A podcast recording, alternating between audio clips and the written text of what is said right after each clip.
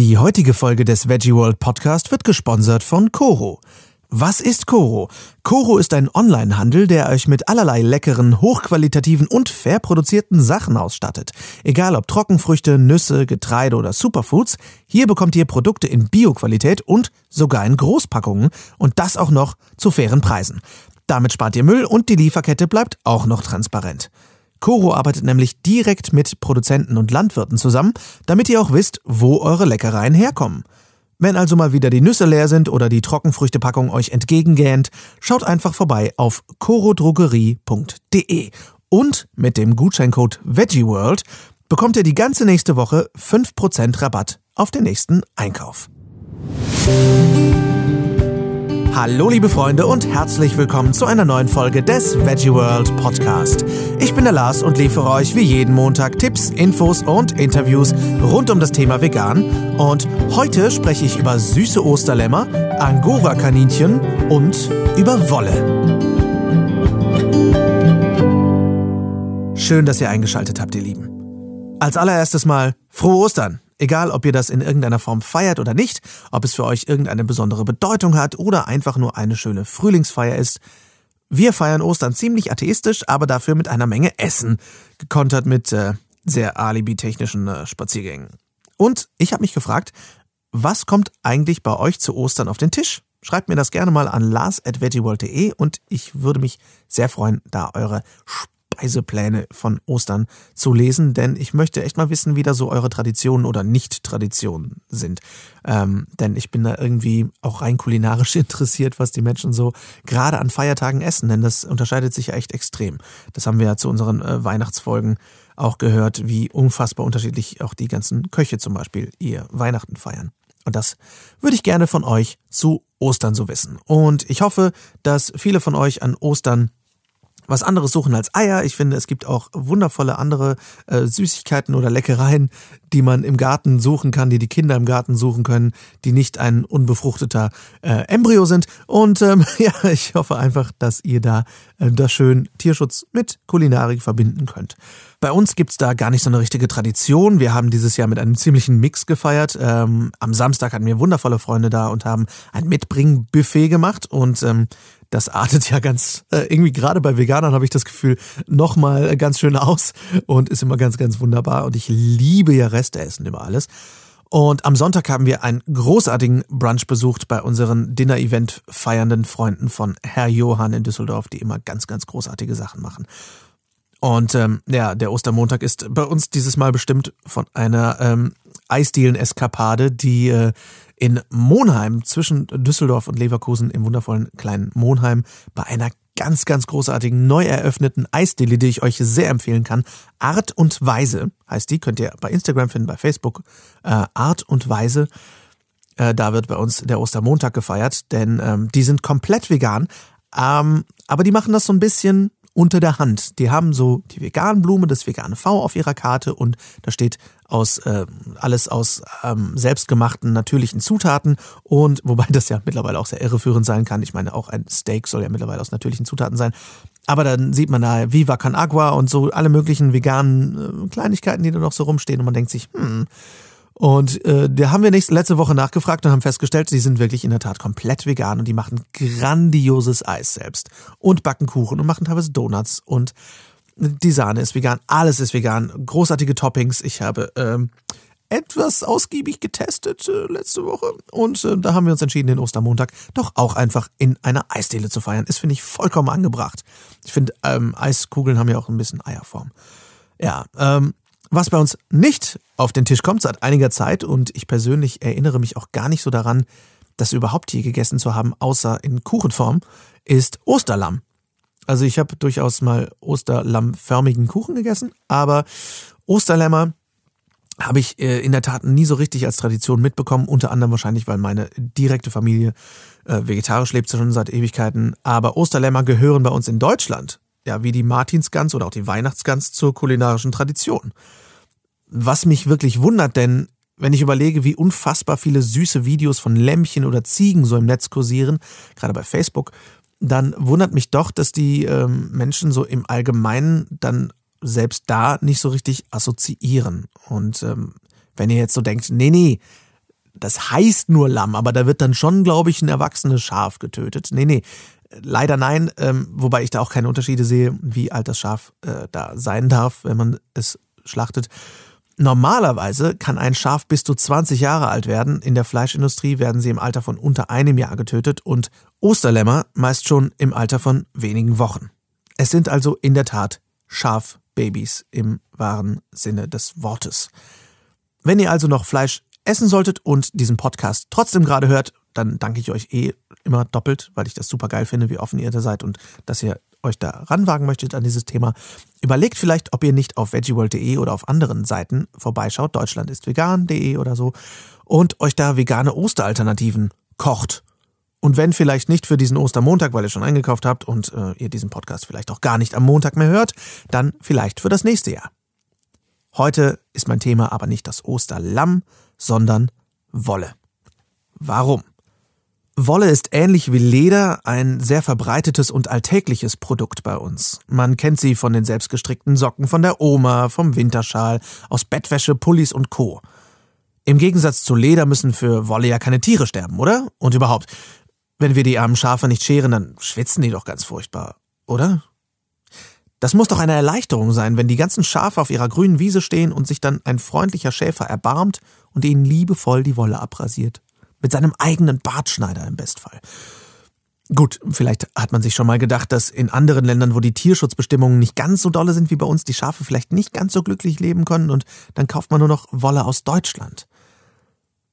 Wie ihr euch denken könnt, ist die Realität natürlich leider ganz anders. Und es tut mir leid, manchmal überspitze ich diese Beispiele eben etwas, aber das macht die Werbung auch und insofern denke ich, darf ich das auch. In Deutschland werden knapp 1,57 Millionen Schafe gehalten. Also sagen wir mal 1,6 Millionen Schafe, was im Vergleich zum größten Wollexportland Australien mit 74 Millionen Schafen sehr wenig ist. Die meisten deutschen Schafe leben in Bayern, Baden-Württemberg und Schleswig-Holstein. Aufgrund der seit Jahrzehnten rückläufigen Preise für Rohwolle ist in Deutschland lediglich ein Markt für Lammfleisch lukrativ und somit werden die meisten Schafe bereits im Kindesalter geschlachtet. 2013 wurden hierzulande 884.000 Lämmer geschlachtet. Die Mütter dieser Schafbabys erwartet das gleiche Schicksal, sobald ihre Wollqualität oder ihre Fruchtbarkeit nach rund fünf Jahren nachlässt. Ähnlich wie bei Rindern, by the way. Deutsche Wolle ist häufig grob und nicht rein weiß. Viele Schafhalter erhalten von Wollhändlern daher nur 30 Cent pro Kilo ungewaschener Wolle. Ein Schaf besitzt je nach Rasse zwischen drei und fünf Kilo Wolle. Die Einnahmen aus dem Wollverkauf reichen daher nicht einmal, um die Kosten der Schuhe zu decken. Ein professioneller Scherer berechnet rund drei Euro pro geschorenes Schaf. Hinzu kommen noch Fahrt- und Transportkosten zu den Wollsammelstellen, sofern nicht direkt auf dem Hof geschoren wird. Vor allem für Halter von gemischten Schafrassen wie Steinschaf, Leineschaf oder Heidschnucke Heidschnucke ist ein dermaßen süßes Wort, by the way. Ich dachte immer, das sei ein Vogel oder sowas. Heidschnucke. Danke, liebe Allgemeinbildung. Danke, dass ich das nicht wusste. Die Wolle dieser Tiere ist jedenfalls damit ein Minusgeschäft. Lediglich Halter von Merino-Landschafen können mit mehr als einem Euro pro Kilo Schafswolle rechnen, denn Merino-Landschafe liefern feinere und weißere Wolle. Die ungewaschene deutsche Wolle wird nach der Schur zum Waschen, Kämmen, Spinnen und Weiterverarbeiten ins Ausland transportiert. Die Mischwolle wird meist in China, dem größten Wollveredler der Welt, zu Teppichen, Industriefilz, Wollpellets oder Dämmmaterial weiterverarbeitet. Selbst die Wolle von deutschen Merino-Landschafen kann mit einer Wollfeinheit von 24 bis 28 Mikron nicht mit der Merino-Wolle aus Australien mithalten, die zwischen 14 und 21 Mikron fein ist. Deshalb wird die deutsche Wolle nur selten in der Bekleidungsherstellung verwendet. Wer also Unterwäsche, Feinstrickpullover oder Mäntel aus Wolle kauft, trägt mit großer Wahrscheinlichkeit die Haare von Schafen aus Australien, China oder Neuseeland.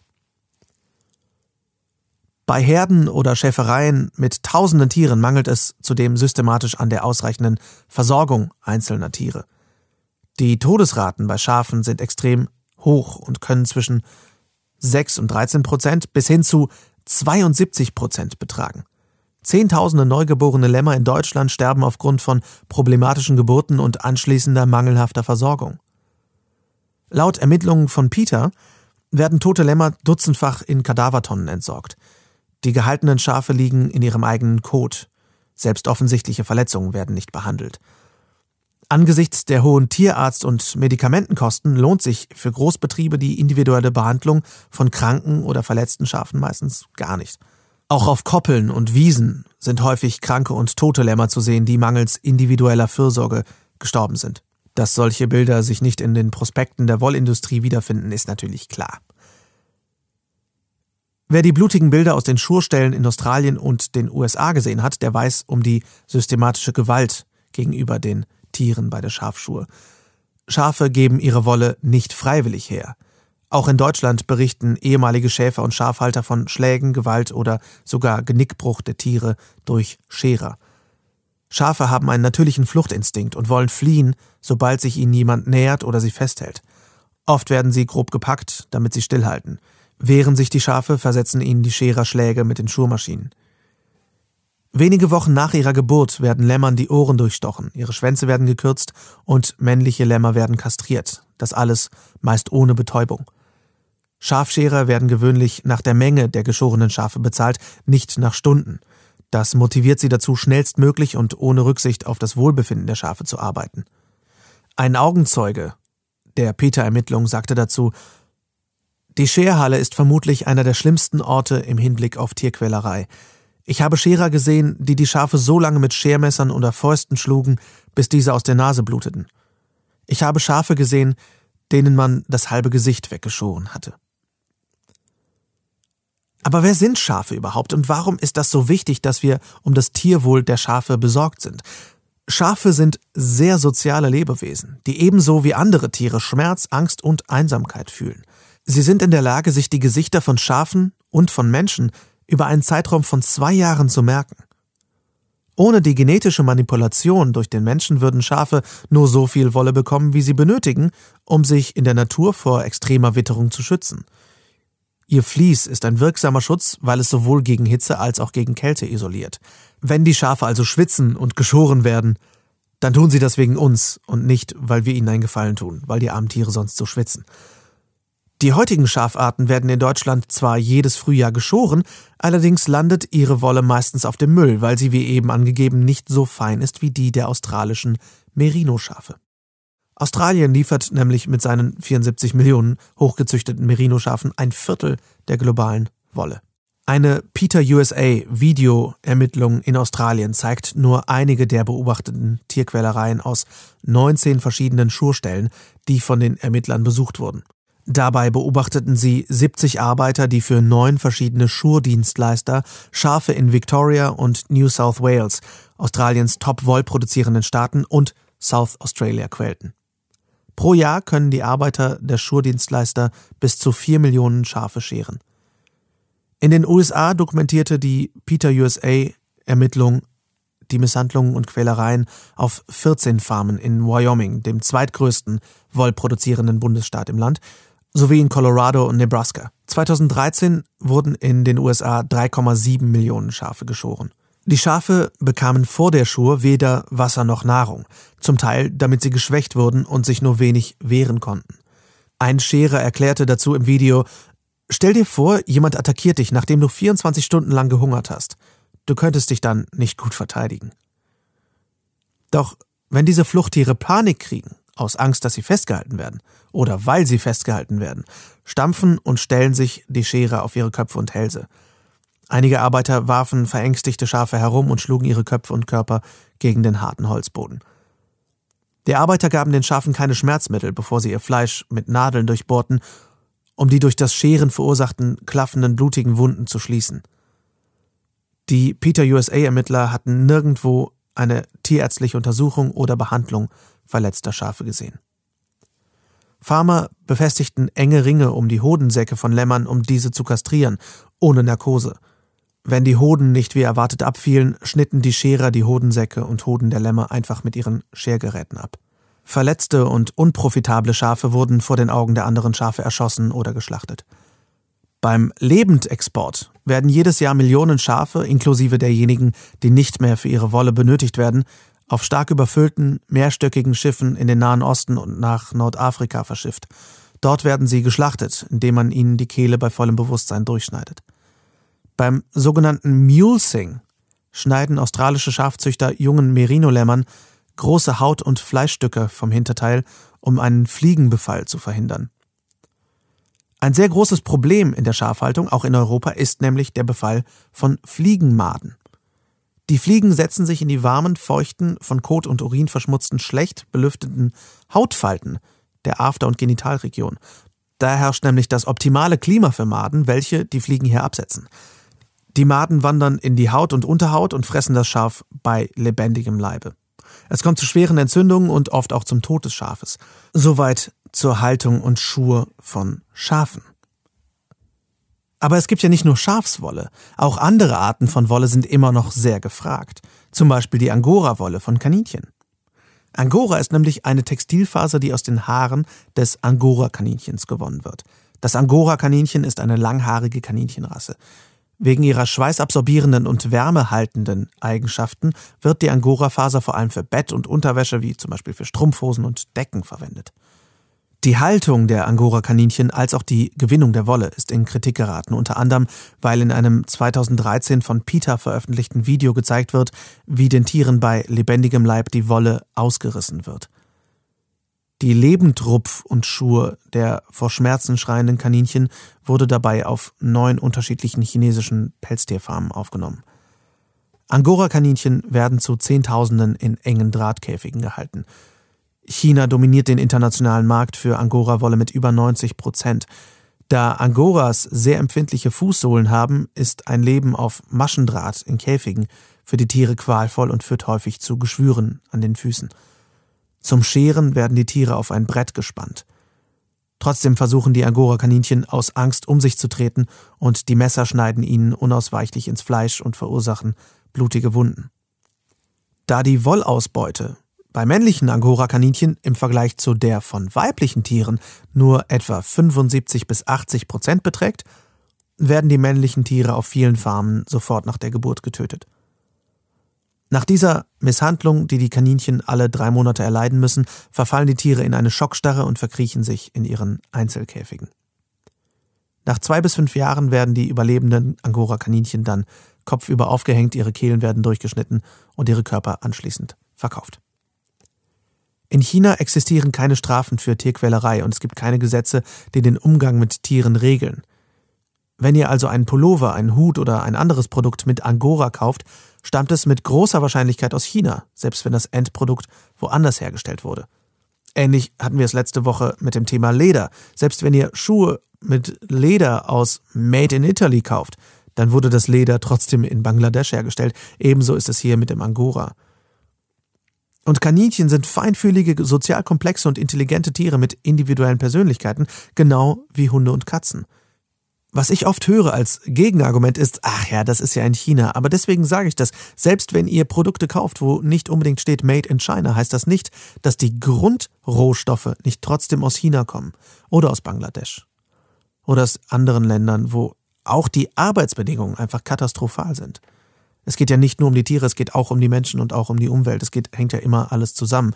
Was ich nur sehr oft höre als Gegenargument ist, ah, ey, das kommt ja nicht von hier. In Deutschland ist das bestimmt alles anders. Aber wir beziehen die Rohstoffe trotzdem aus diesen Ländern. Unter anderem deshalb können nur unsere Endprodukte so billig sein. Food for Thought. Die eben erwähnten Videos mit den Ermittlungen zur Haltung und Schur der Kaninchen haben aber übrigens etwas bewirkt. Das Bekanntwerden dieser Videos hat nämlich Textilunternehmen wie H&M und C&A im November 2013 dazu veranlasst, Angora-Wolle aus ihrem Sortiment zu nehmen. Anfang 2015 nahm dann auch der spanische Textilkonzern Inditex, unter anderem mit Marken wie Bershka, Massimo Dutti und Zara, Produkte mit Angora aus dem Sortiment. Nach Angaben von Peter hatten mittlerweile auch schon mehrere andere große Modemarken ebenso gehandelt, zum Beispiel Calvin Klein, French Connection, Topshop und Tommy Hilfiger. Kleine Anmerkung von mir dazu, ob diese Firmen jetzt fair gehandelte Kleidung produzieren oder vegane Kleidung produzieren, sei trotzdem dahingestellt. Das heißt nur, dass sie Angora-Wolle rausgenommen haben. Hm? Also schaut trotzdem nach, was ist vegane Kleidung, was ist faire Kleidung. Zusätzlich möchte ich noch erwähnen, weil die natürlich nicht hinten runterfallen sollen, andere Tiere, die Wolle hergeben. Zum Beispiel Alpaka-Wolle. Alpakas sind höckerlose Kamele, die hauptsächlich in Südamerika speziell für Wolle gezüchtet werden. Laut Angaben des Alpaka-Zuchtverbands Deutschland halten Züchter auch hierzulande 12.000 bis 15.000 Tiere. Bei der Schur werden die großen Tiere an allen vier Beinen gefesselt und von mehreren Farmern niedergedrückt, damit sie vor der stressreichen Schur nicht fliehen können.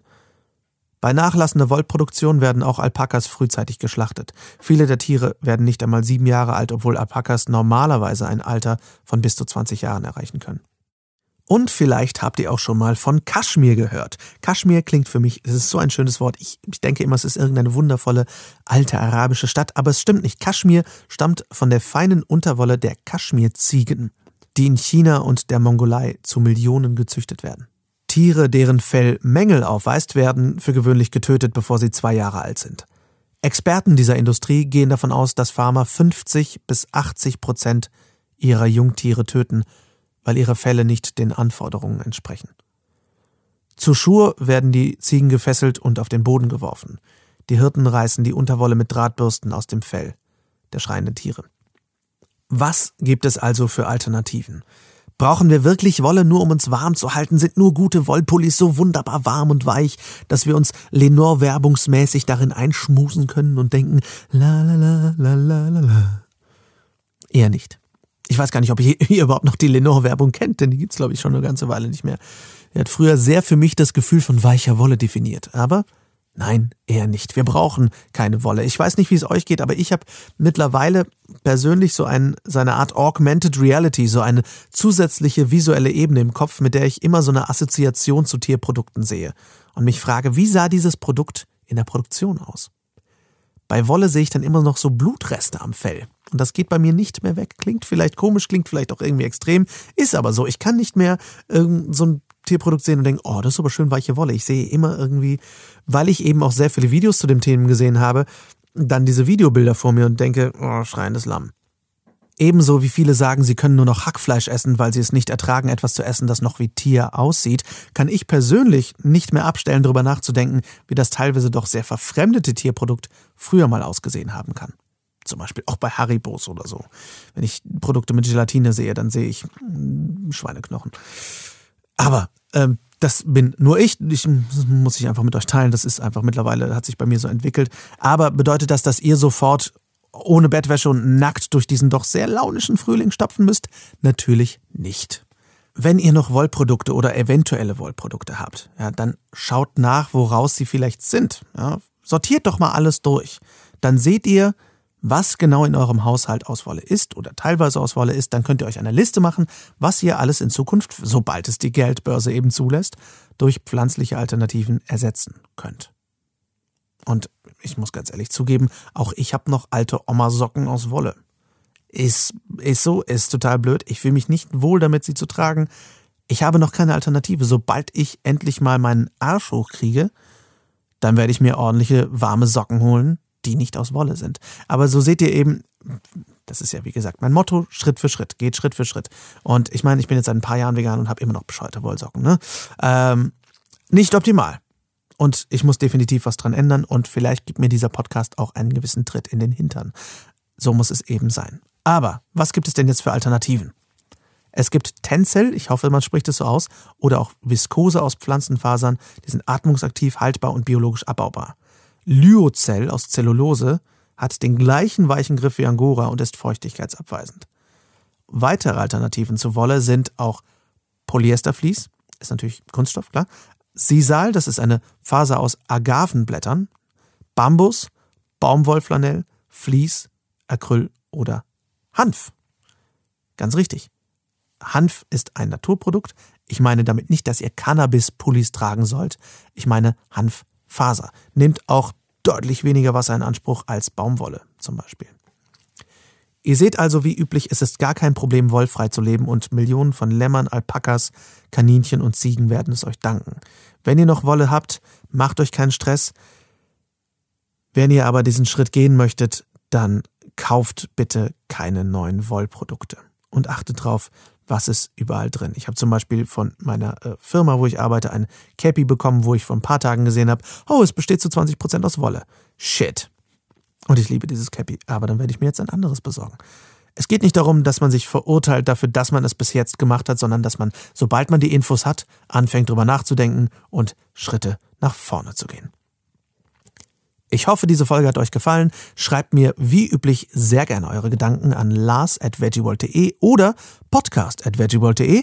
Und wenn ihr mögt, schreibt uns auch sehr gerne eine Bewertung bei der Podcast-Plattform eurer Wahl. Damit helft ihr uns nämlich sehr, noch mehr Menschen mit Infos zu füttern. Und natürlich Selbstverständlich vielen herzlichen Dank nochmal an unseren Sponsoren für diese Woche, Coro. Schaut gerne bei Coro vorbei auf corodrogerie.de und shoppt nach Lust und Laune nach fair gehandelten und produzierten Nüssen, Trockenfrüchten, Superfoods und Co. und schnappt euch ein paar Großpackungen, um etwas Müll zu sparen. Und damit nicht genug. Mit dem Gutscheincode VeggieWorld bekommt ihr die ganze nächste Woche 5% Rabatt auf den nächsten Einkauf. Mein persönlicher Tipp, getrocknete Mango schnibbeln ab ins Müsli. Saugeil. Also viel Spaß auf chorodrogerie.de. Wir hören uns nächste Woche wieder. Dann gibt es nämlich wieder ein Interview. Und zwar spreche ich mit Ria Rehberg, Vorsitzende von Animal Equality Deutschland, über ihre Arbeit im Tierschutz. Es wird ein spannendes Interview mit einer echt starken Frau. Hört also gerne rein. Ich freue mich sehr drauf. Bis dahin wünsche ich euch noch schöne Rest-Ostern, wenn ihr diesen Podcast noch am Montag hört. Ansonsten eine schöne Woche. Vielen lieben Dank fürs Zuhören. Viel Spaß beim Weltverändern und ciao, ciao.